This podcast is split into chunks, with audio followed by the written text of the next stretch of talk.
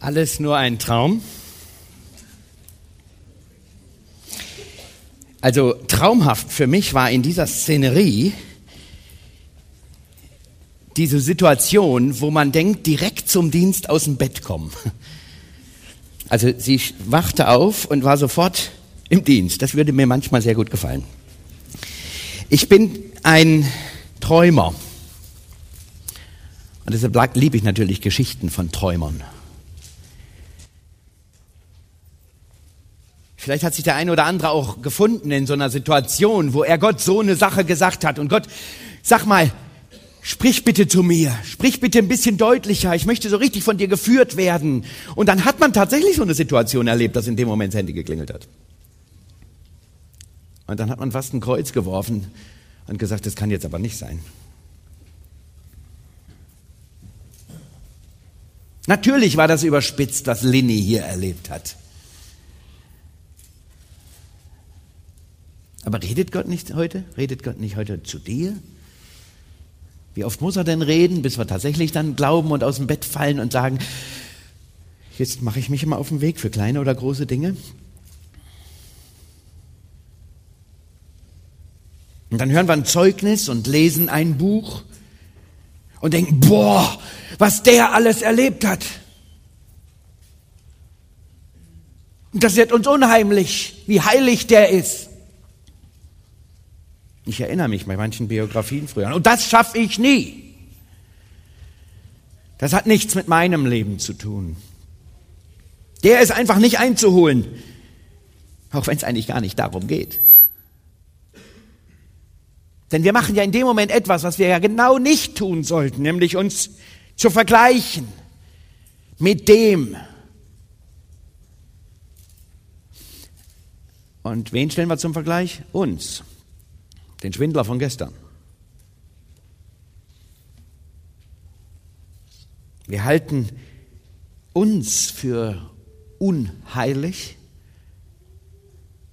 den anderen gegen natürlich heimlich, und den anderen für den Oberhammer, den Held, den guten Berg des Reiches Gottes. Und wir vergessen, dass wir eigentlich in dem Moment nur uns kennen und wir vergessen, dass wir von ihm nur das Allerbeste, was alle über ihn erzählt haben, kennen. Und die beiden Vergleiche, die beiden miteinander zu vergleichen, da müssen wir natürlich schlecht abschneiden. Natürlich ist es immer, wer ist der Beste? Wer darf vorne stehen? Das will ich auch. Man sieht diese Heiligkeit des anderen und das muss noch kein, wer weiß, wie großer Prediger sein, auch in meiner Jugendgruppe oder in meiner Gemeinde. Und im Vergleich leiden wir ganz, ganz schlecht ab. Wer sind deine Helden? Wer sind deine Vorbilder? Sind sie auch so unheimlich heilig für dich? Vielleicht welche hier am Wochenende, die neben euch sitzen oder das hier leiten oder vorne stehen. Ich liebe die Geschichten der Bibel, ich habe das gestern schon mal gesagt. Nicht nur, weil da Heldengeschichten drin sind, das gefällt, mir auch, sondern weil da Menschen geschildert werden, wie sie es eben nicht immer sind. Heroisch, aufrecht in den Sonnenuntergang reitend. Zwei Dinge würde ich gerne heute Vormittag in den Fokus nehmen. Das eine, ich würde gerne einen solchen Helden aus dem Alten Testament einmal nehmen und nach seiner inneren Konsistenz, nach dem, was sein Herz ausmacht, weil seine innere Verfassung angeht, kurz beleuchten. Und dann möchte ich das mit dir beziehungsweise mit mir machen. Dich und deine Konsistenz, deine innere Verfasstheit mal ansprechen, anschauen. Zuerst also dieser Held. Einer meiner Helden im Alten Testament aus zwei Gründen. Erstens mal wegen dem, was er gemacht hat, was er erreicht hat. Und vielleicht hat sich der eine oder andere bei diesem Theaterstück erinnert, wer damit gemeint sein könnte. Gideon. Gideon. Und ich würde ganz ehrlich, neben dem alles, was er dann erreicht hat, neben all dem, was er dann bewegt hat mit diesen 300 Hanseln, zwei Völker geschlagen. Ja, ich meine, das ist was. Würde ich die Geschichte überschreiben mit Gideon, der kleine Feigling. Und ich will euch gerne sagen, warum. Natürlich waren das Verhältnisse, in, dieser, in die dieser Gideon da reinkam, die waren ja, kaum zu vergleichen natürlich mit unserer Situation. Manchmal gefühlt vielleicht. Äußerst schwierige äußere Bedingungen, plündernde Midianiter, die jedes Jahr zur Erntezeit über das Land einherfielen. Warum? Damit sie nicht weiter wachsen konnten.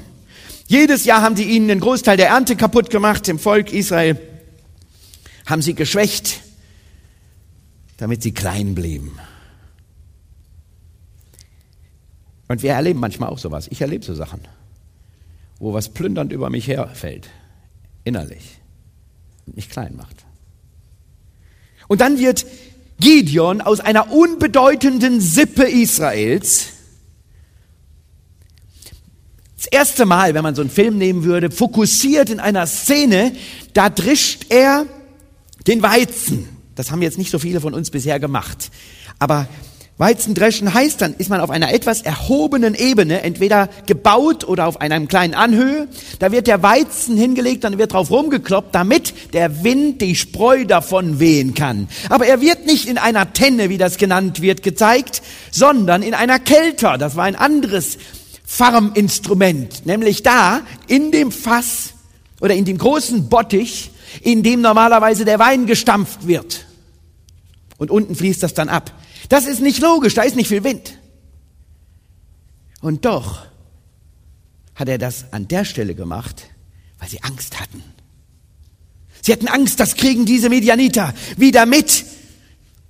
Und bevor wir noch ein bisschen Brot daraus bauen können, klauen sie uns wieder alles in eine Angstsituation gerät Gott. Und ihm beginnt tief gesunken vielleicht ein Engel Gottes. Er spricht Gideon an und sagt, und jetzt, ich weiß nicht, was der dann gedacht hat. Vielleicht so eine Szene wie, wie die, äh, die Lini vorhin.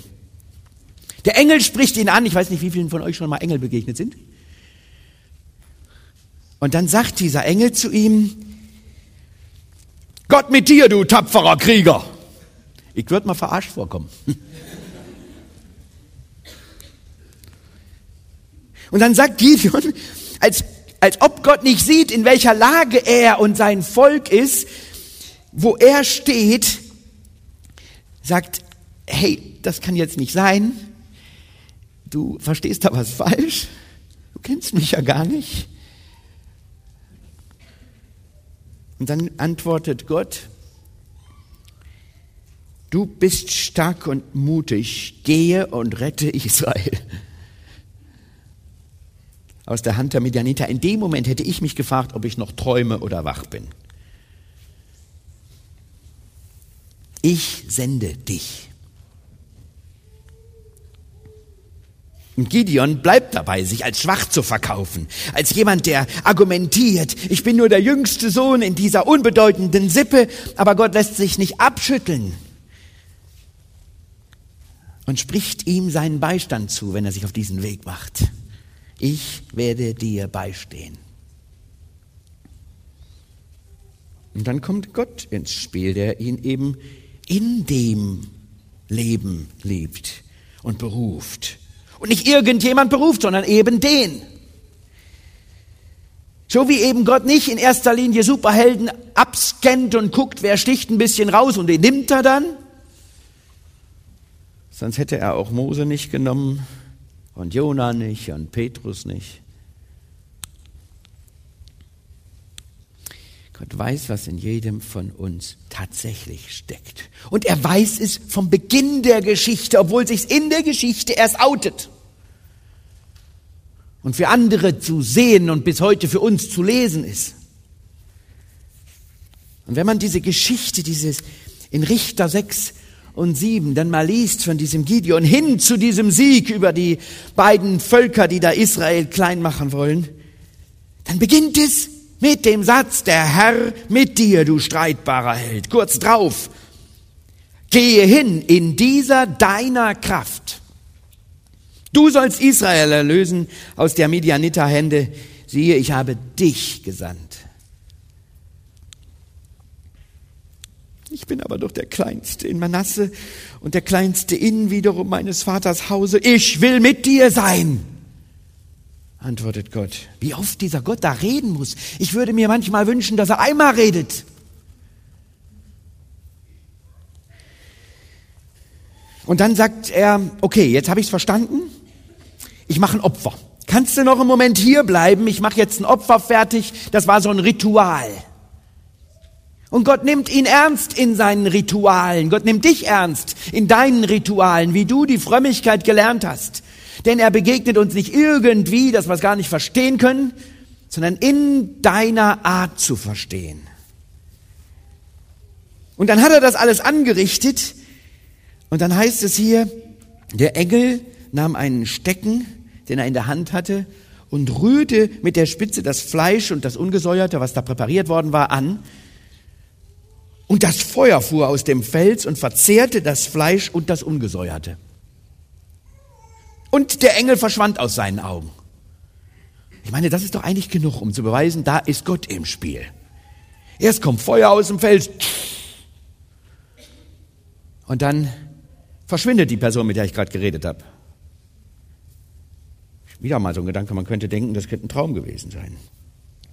Und dann, dann spätestens heißt es in der Geschichte, Gideon sah, dass es der Engel des Herrn war und fürchtet sich, weil man war sich im Klaren im Alten Testament, auch im Neuen. Wenn man Gott gesehen hat, dann, dann verbrennt man, dann ist man unwürdig, dann, dann schlägt einen gleichen Blitz. Und Gott sprach zu ihm, Friede sei mit dir, fürchte dich nicht, du wirst nicht sterben. Und, und dann macht er das erste Heldenstück. Er nimmt sich zehn Männer und macht ein paar Götzenbilder platt. Was richtig Furore macht. Aber, und dann steht in der Geschichte nochmal, aber er fürchtete sich, solches bei Tage zu tun, hat das also in der Nacht gemacht. Ist mir der Kerl sympathisch.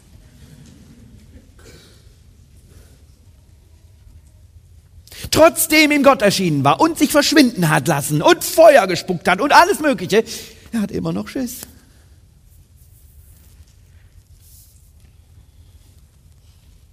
Und dann, als nun alle Medianiter und Amalekiter aus dem Morgenland sich zuhauf versammelt hatten und herüberzogen und sich direkt neben ihnen gelagert haben, da ist Gottes Geist wieder zu Gideon gekommen. Und er sprach, Gott sprach, Gideon sprach zu Gott, willst du Israel durch meine Hand erlösen?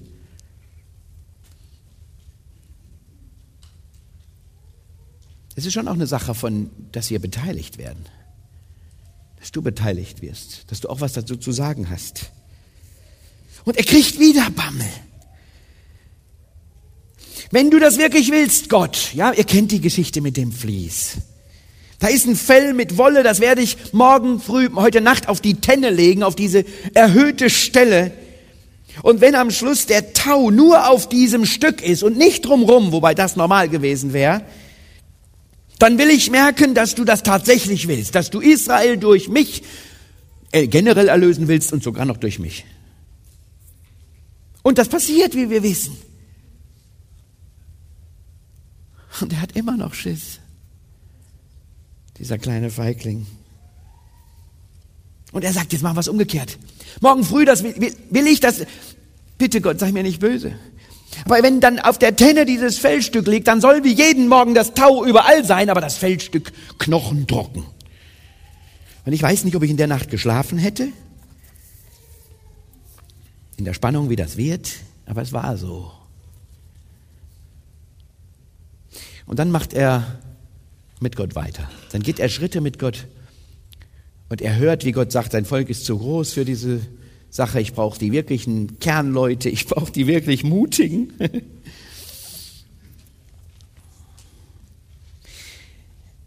Und dann hat er 300 Mann übrig. So einen kleinen Jugendkreis. So ein kleines Kräftchen. Ein kleines Dich vielleicht. Und dann sagt Gott in derselben Nacht zu ihm, als die da drumherum lagern, und das waren ein paar zigtausend, dann sagt Gott zu ihm, steh auf und geh hinab zu diesem Lager, denn ich habe es in deine Hände gegeben. Fürchtest du dich aber hinzugehen? So nimm deinen Diener Pura mit dir hinab zum Lager. Also dann geh noch mal vorher runter und nimm deinen Diener mit. Ich will dir noch was sagen. Und dann steht im nächsten Satz, danach werden deine Hände stark sein. Und da ging Gideon mit seinem Diener Pura. Was heißt das? Er hatte Angst. Er wollte noch eine Absicherung. Ist mir das sympathisch? Und dann hören sie dort unten am Zelt, sie lauschen, wie die sich Träume erzählen. Und einer hat einen Traum aus seiner Nacht, in der Nacht und hat Panik bekommen und hat gesehen, wie Gideon, der kleine Gideon, sie platt machen wird.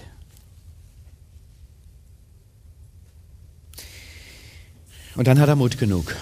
Erst dann hat er Mut genug, nachdem Gott x-mal geredet hat. Wenn wir Gott wären, wann hätten wir aufgehört, mit ihm zu reden?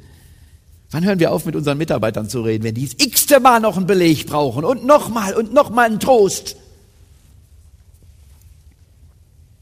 Trotz deiner Fehler, trotz deiner Zweifel, trotz deiner Nichtwissen, wo es lang geht, trotz deiner deiner Art, die du manchmal für so komisch hältst. Will Gott dich gebrauchen und er sagt am Ende der Geschichte nicht, ich bin bei dir und will dich gebrauchen, weil ich gesehen habe, was du alles kannst, sondern er sagt am Anfang der Geschichte, du mutiger und streitbarer Held. Warum?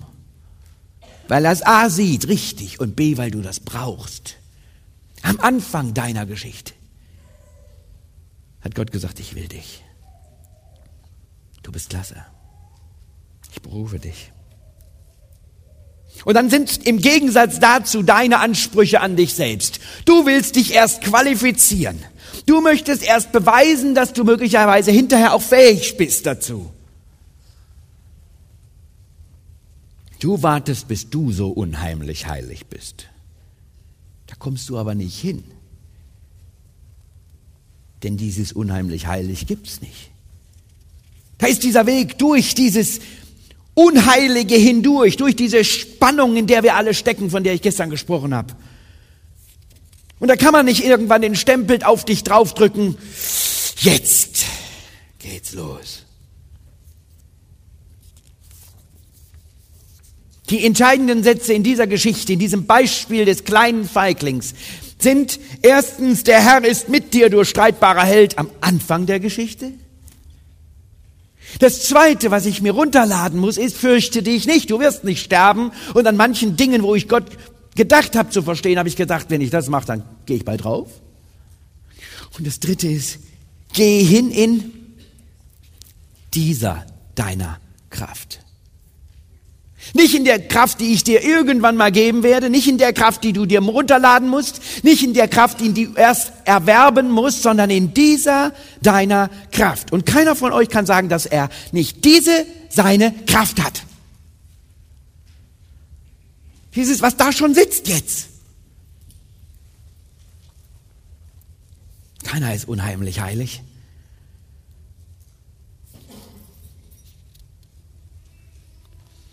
So viel zu diesem Bild, diesem Mann Gottes und seinen Weg zu diesem Mann Gottes, den Gott am Anfang schon so genannt hat. Jetzt gehe ich auf dich und auf mich und auf die Verfassung, auf dein Inneres kurz ein. Wenn wir niemals heilig genug sein werden, in unserem Sinne, nicht in Gottes, dann ist es eine Beruhigung für mich, dass das Neue Testament laufend davon redet, was wir in Gottes Augen sind und nicht erst irgendwann werden. Das ist eine große Beruhigung für mich. Du bist ein Königskind. Das sieht man an kleinen Kindern manchmal nicht sofort, dass das so der Held wird. Das scheißt in die Hose und jetzt könnte ich alle möglichen anderen Bilder da benutzen. Meine Eltern erzählen sich dann immer, das geht wahrscheinlich mit euren Eltern ähnlich, Geschichten über euch, als ihr noch so mickrig wart. Manchmal ist das schön, wenn sie erzählen und manchmal sollten sie es lieber nicht tun. Eine Geschichte, die man erzählte, da habe ich mich inzwischen mit abgefunden, über mich war, die wirkte auch eher über meinen Vater nicht so gut als über mich. Ich war klein, ich liebte es zu spielen und mein Vater hatte einen Nachmittag die Aufsicht über mich. Das war nicht so oft der Fall. Meine Mutter war Hausfrau, aber sie hatte einen Gang zu machen. Weiß nicht was, ob es Friseur war oder Einkaufen, ich weiß es nicht. Ich spielte vor unserem Haus. Am Tag vorher war es so heiß gewesen wie kaum einen Tag vorher. Man hatte unter anderem am Tag vorher die Straße geteert. Das heißt, da war ein Rest in unserer Einfahrt von dem Teer von gestern. Durch die Hitze heute war das so richtig eine schöne klebrige Masse, sehr interessant für kleine Jungs. Daneben war ein Sandhaufen. Die Augen meines Vaters ruhten nicht auf mir. Und so habe ich mich da drin wohlig getan. In dem Teer und dann in dem Sand, ja. Ich sah wohl aus wie Star Trek entlaufen. Ich vermute, meine Mutter ist an mir vorbeigelaufen, hat gefragt, wo ist denn der Frank? Auch wenn ich aber nicht mehr aussah wie mein, wie ihr Kind. Und mein Vater an dem Tag viel zu lernen hatte, was Reinigungsmittel angeht. Margarine soll gut sein. Hat es nie einen Zweifel gegeben, dass ich die ganze Zeit ihr Kind war. Weil das einfach so war. Und das entspannt mich in meiner Beziehung zu meinen Eltern, habe ich mir in dem Alter noch keine Gedanken drüber gemacht. Aber das entspannt mich in meiner Beziehung zu Gott. Ich kann mich im Moment so eingesaut haben, dass ich gar nicht mehr aussehe wie ein Königskind. Aber ich bin's. Ich bin's. Du bist es. Wir sind und nicht wir müssen werden. Wie heißt das Kongresslied? Seid heilig und versucht nicht heilig zu tun. Und wenn Gott Seid heilig seid. Und wenn Gott über uns sagt, ihr seid, dann ist das wie ein Schöpfungsding. Da kannst du gar nicht dran ändern, wenn du dich bereit erklärt hast. Du bist. Jetzt hast du natürlich alle Chancen der Welt, dich anders zu benehmen, dich aus dem Weg zu begeben, das nicht anzuerkennen, den Scheck bei der Bank nicht einzulösen, obwohl er unterschrieben ist. Doof, wie wir oft sind. Du bist. Und das ist das Entscheidende.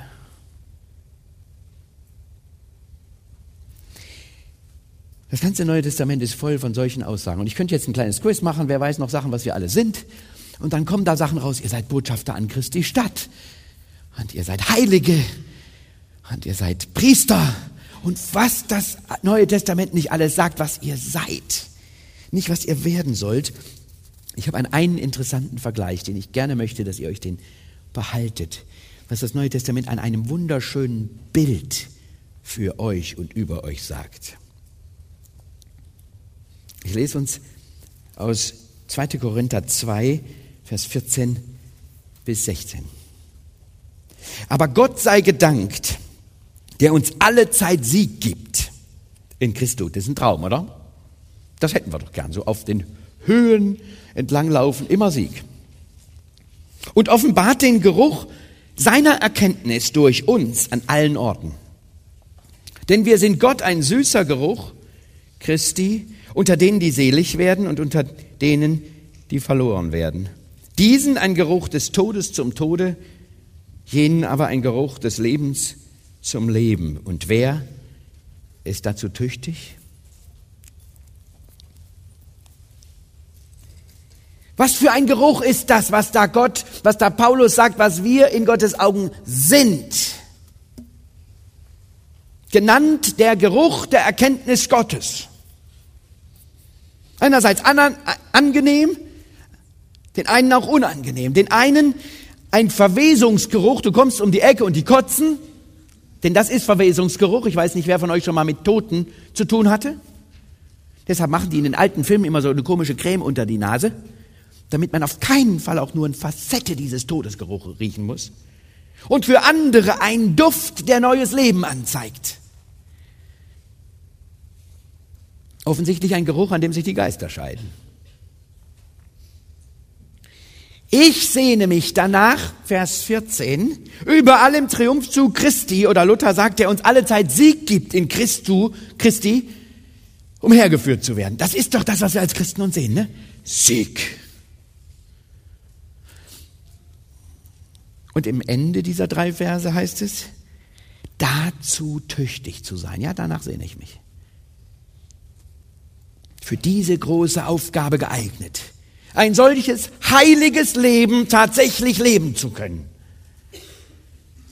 Und dann stellt sich mir die Frage, wie komme ich denn zu diesem Duft? Und die Frage ist nur halb richtig. Wie werde ich tüchtig oder geeignet für dieses Duftleben? Erstens, ich komme zu diesem Duft nicht durch Erkenntnis, auch wenn da von dem Duft der Erkenntnis oder Geruch der Erkenntnis Gottes steht. Das wäre doch in dem Moment vom Wort her am naheliegendsten. Bibelkenntnis, hier auf einer Bibelschule liegt das nah, ne? Wissen, geistliches Know-how. Und dann können wir davon, dann haben wir's. Wisst ihr, Leute, die von Bibelschulen, theologischen Seminaren oder sowas kommen, sind die ersten Monate manchmal ganz schön trocken. Die sind innerlich heiß, die wollen umsetzen, aber in ihrem Umsetzen begegnen sie Menschen, die dann nur dieses Theoretische hören.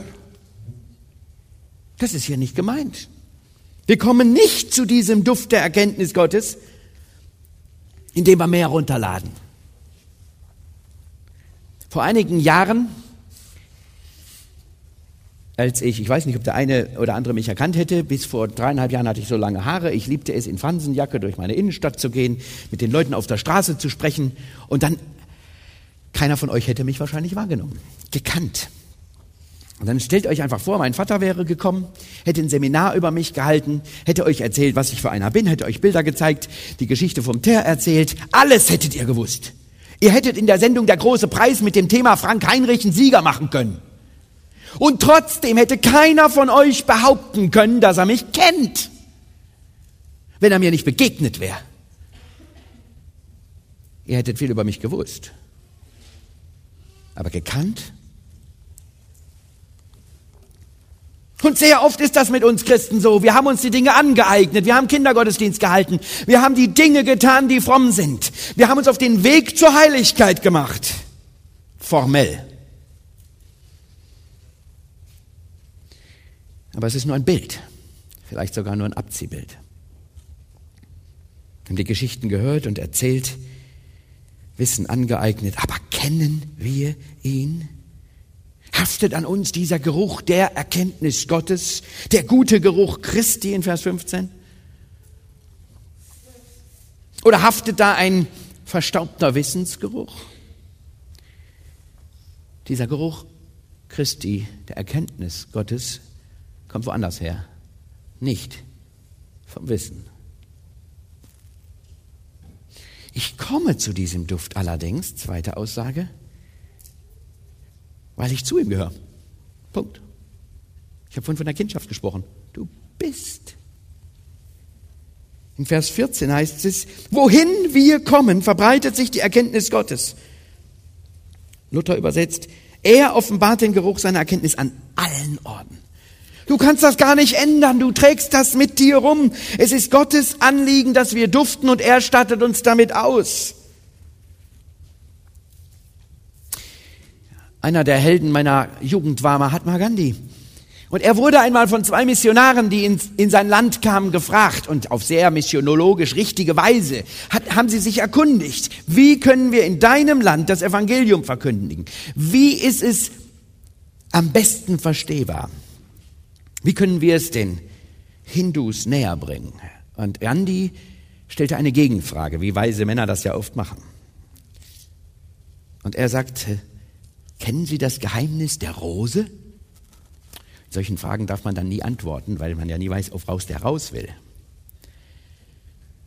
Und nach einer kurzen Zeit des Schweigens sagt er, gehen Sie in mein Volk und duften Sie.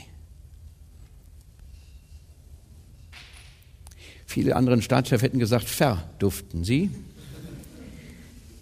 Aber er wusste etwas von dem Geheimnis, das man entweder in uns steckt und wir selbst ohne den Mund aufzumachen verbreiten werden oder es möglicherweise nicht an uns dran ist. Ein Salutist, ein heilsamer Soldat vor ungefähr 100 Jahren. Er war Analphabet gewesen. Er war jemand, der aber gerne Zeugnis gegeben hat von Jesus. Er hat Leute in der Straßenbahn oder im, im er war Klempner, angesprochen. Aber er konnte nicht auf Bühnen stehen, hat sich verplappert. Nach wenigen Sätzen hat er angefangen zu heulen. Seine Frau musste ihn vertreten.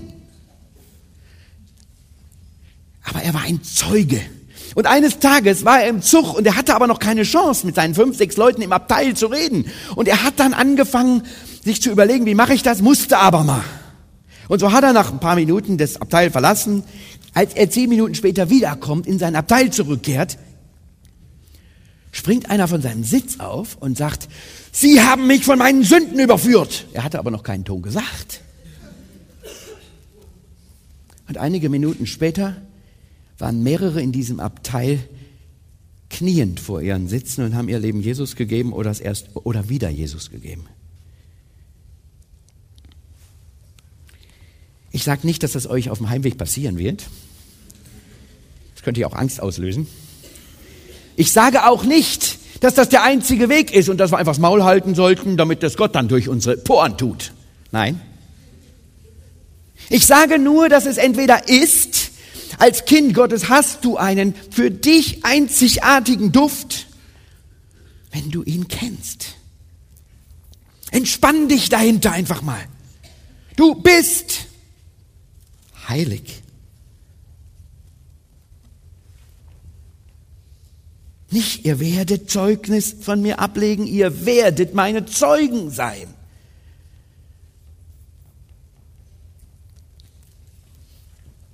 Der dritte Gedanke, ich komme zu diesem Duft dann oder ich, indem ich bei ihm bleibe.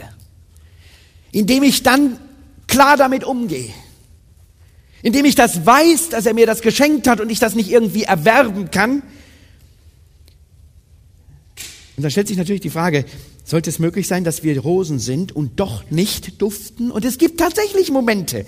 Es gibt tatsächlich Situationen, wo wir nicht mehr so duften. Ich will zwei Beispiele kurz nennen. Im Unterricht in dem Fach, was ich nicht mochte, außer in bestimmten Momenten, nämlich Chemie. Also die Momente waren die, wenn Versuche gemacht wurden und irgendeine Dose durchs Klassenzimmer flog oder so. Und an einem Tag, wo ich dann gut aufpassen konnte, weil er einen Versuch aufgebaut hatte, war, er brachte eine langstielige rote Rose mit. Und er nahm diese Rose und hielt sie, wie er vorher erklärt hatte, vor eine Düse, wo unter großem Druck, ich glaube, Kohlendioxid rausgepumpt wurde oder Kohlenstoff, flüssiger Kohlenstoff. Ihr kennt das auf Bands, was dann so staubt und so. Ne? Und, und er sagt, wenn ich das jetzt ein paar Sekunden davor halte, dann ist diese Rose durch und durch vereist. Er kann uns viel erzählen. Als er das gemacht hat, nahm er sie, Chemieböden sind immer aus Fliesen, warf sie auf den Boden und sie zersprang in tausend Scherben. Sehr beeindruckend. Die Rose hat nicht mehr gerochen, zumindest solange sie so kalt war. Wir begeben uns manchmal in Situationen als Rosen, wo wir nicht mehr riechen. Und dann gilt es zurückzukehren auf den Schoß Gottes. Das heißt aber nicht, damit wir wieder Rose werden, sondern nur, dass wir wieder auftauen. Oder nehmen wir, ich habe ich hab meinen Zivildienst einen Großteil auf dem Bauernhof gemacht, in einer therapeutischen Einrichtung. Und dann haben wir morgens um sieben immer auf die Miste gemusst, ja, also da hast du, und abends das letzte war ebenfalls wieder im Stall und auf die Miste. Und dann war diese Situation, dass man um halb acht, wenn man knapp war in der Zeit, noch ins Kino wollte, und dann überlegte man sich, ziehe ich mich jetzt noch um? Dusche ich mich noch? Oder nehme ich nur ein bisschen Parfum? Und gehe. Das ist ein gutes Bild für Christen. Das ist das Schlimmste, was du machen kannst. Lieber mit dem reinen Mistegeruch gehen, als mit so einer Mischung. Aber wir nehmen Duft an von dem Umfeld, in das wir geraten. Die ganze Bibel ist voll von diesen Männern und Frauen Gottes, die eben in dieser Spannung leben. Und dann gilt es, sich zu reinigen. Das ist kein großes Ding. Duschen wird nicht als große Heldentat verstanden. Auch bei Gott zu duschen nicht. Wir brauchen wieder diese Nähe Gottes. Stellen Sie sich vor, so einen ganzen Gottesdienst lang sitzt eine sehr parfümierte Person neben Ihnen. Da können die anderen hinterher sagen, wo sie waren. Bei meiner Frau war es so, die hat eine sehr feine Nase. Wenn unser kleinster Sohn irgendwo rumgereicht worden war, ne, auf dem Arm von so und so, und dann zurückkam, wusste meine Frau, auf wessen Arm er gewesen war.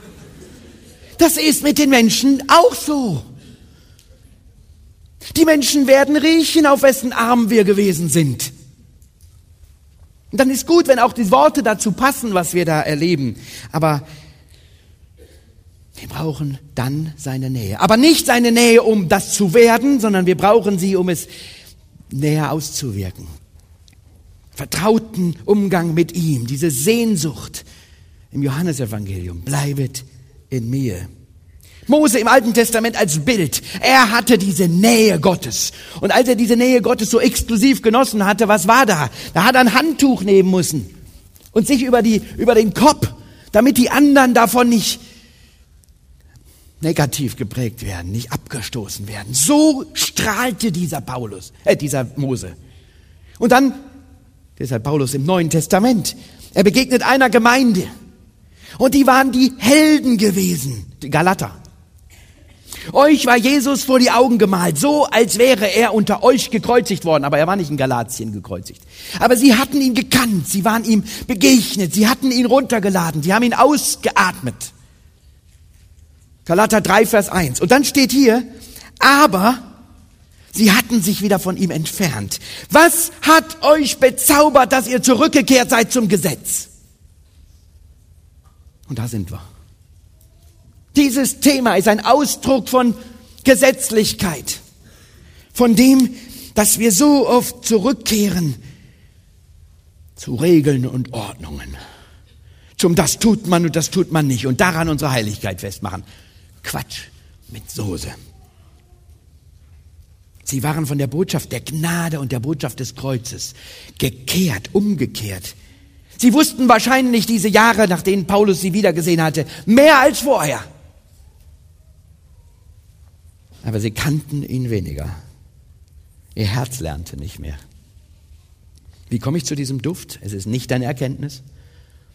Jesus sagt sogar selbst, den Dummen habe ich viel, viel mehr offenbart als den Schlauen und Intelligenten. Gott ist es, der dir diesen Geschmack anlegt. Mach dir das klar. Wenn es noch nicht angekommen ist, dann räum alles Fromme mal an die Seite für eine Weile und nimm dir nur diesen Gedanken mit für eine Woche oder zwei. Ich bin. Und dann darfst du das pflegen, diese Nähe. Dann darfst du es genießen. Denn du wirst duften. Du wirst ausstrahlen. Du kleiner Feigling. Du, der du dich als zerbrochen wahrnimmst. Du, der du nur ein kleines Stückchen bist. In Gottes Augen mag es sein, dass du ein entscheidendes kleines Stückchen bist. Mit deiner wenigen Kraft gib dich Gott bitte genau so, in dieser deiner Kraft sehe ich dich als großen, starken Helden, als unheimlich heilig.